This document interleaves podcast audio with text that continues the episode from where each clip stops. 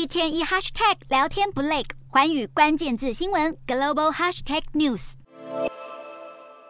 高盛将美国经济衰退的可能性从三十五趴降至二十五趴，原因是银行业风险正在衰退，推动银行股表现良好。台积电 ADR 涨近两趴。而 AMD 预测下半年将会推出以人工智慧为重点的 M 一三零零晶片，大涨五点三四趴。美股四大指数表现良好，道琼指数微涨十点四二点，收三万三千五百七十三点二八点。纳斯达克收红四十六点九九点，收一万三千两百七十六点四二点。标普五百小升十点零六点，收四千两百八十三点八五点。非半指数暴涨四十四点二三点，收三千四百八十八点三四点。欧洲股市方面，投资人担心各国央行还会继续升息而开低，但美国上周公布的最新就业数据升高，也让欧股投资人谨慎乐观，认为至少这个月内不会升息。欧洲三大股市皆以涨势作收，英国股市上涨二十八点一一点，收七千六百二十八点一零点；德国股市微涨二十八点五五点，收一万五千九百九十二点四四点；